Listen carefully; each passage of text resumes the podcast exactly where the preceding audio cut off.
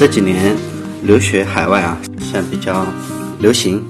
嗯，老裴这次呃去了一趟基辅啊，乌克兰的基辅，顺便了解了一下在那边留学的可能性啊。因为刚好在那里碰到了一些中国的留学生，嗯，有一个在乌克兰已经待了十年了，他现在正在读乌克兰啊基辅大学的博士，呃，攻读博士学位。所以啊，跟他比较全面的了解了一下乌克兰，也跟大家嗯介绍一下，嗯，顺便提一下中国教育部刚刚发布的境外学历认可的报告。这个报告啊，收录了这几年留学嗯回国人员学历认证方面的大量数据啊，对分析出国留学、归国就业啊这些问题还是蛮有参考意义的。这个报告整理了零八年到一四年留学服务中心的认证数据，大概有四十七万人在此期间申请过留学的认证，而且，呃，六年来申请人数一直都是大幅度的增长，年均增长率高达百分之十八点七八，就是去海外留学的人越来越多了，而且从学位的层次来看啊。申请硕士学位认证的人数最多，占了百分之六十二点五六，其次是学士，呃，占三十，博士呢不足百分之十。很明显的啊，从增长趋势来看，本科阶段去留学的人数啊是越来越多了，越来越快了，留学啊呈低龄化趋势，而且从。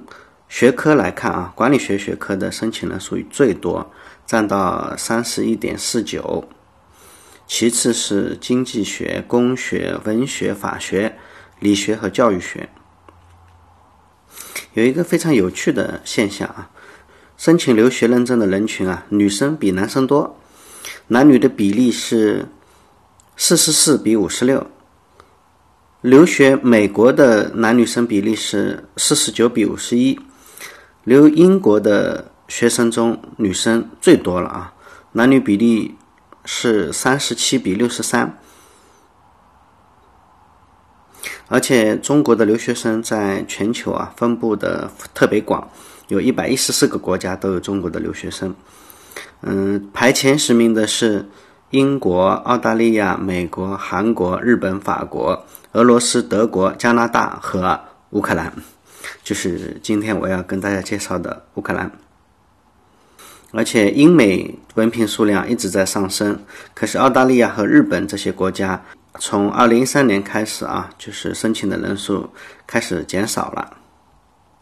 嗯，从文凭授予数量排前十名的国家里面啊，乌克兰是一匹黑马。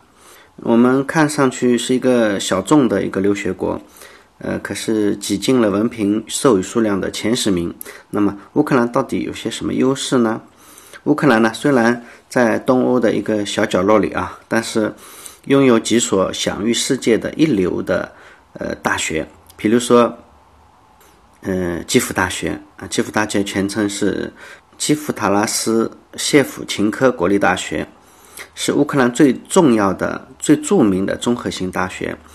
呃，它是前俄罗斯国家里面仅次于莫斯科大学的啊。它在军事、航空航天、计算机和网络这些专业啊，一直都是备受好评。嗯，因为有着苏联的历史积淀，乌克兰大大学在理工科专业表现是最突出的。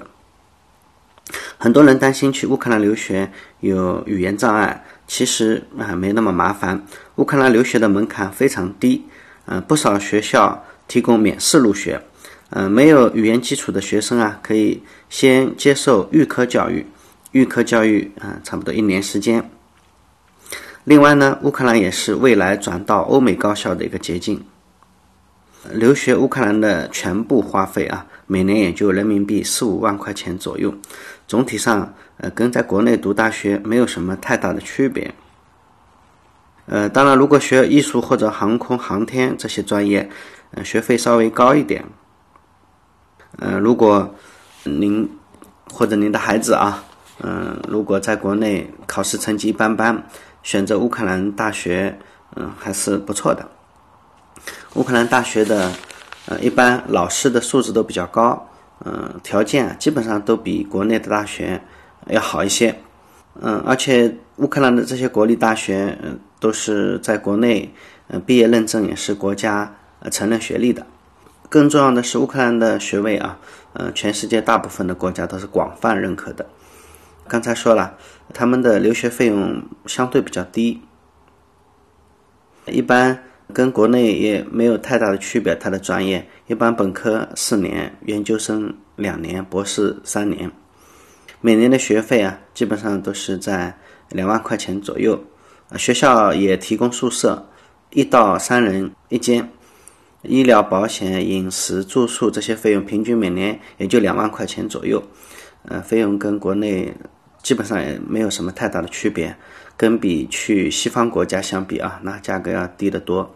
老裴有很多朋友孩子在美国留学，一年啊，从学费到如果他是自费的话啊，学费差不多。我有个朋友的学费大概五十万人民币一年，那对家庭而言是一个呃蛮沉重的负担。嗯，另外乌克兰的大学刚才说了，门槛也不是很高。啊，不管是应届还是历届的职高啊、高中啊、中专啊、大专呐，大学毕业生还是待业青年、在职的职工啊，凡是只要在国内有高中以上毕业的文凭，呃，年龄是十六到三十五岁，都可以免试进入乌克兰国立大学攻读相应的学位。呃，另外，乌克兰的语言环境也还是不错的。他们为外国学生开设了英语、德语、法语这三国外语的课程。赴乌留学同学啊，跟国内的大学生相比啊，至少在外语和阅历方面有明显的优势啊，被大型企业招聘录用的机会也比较多。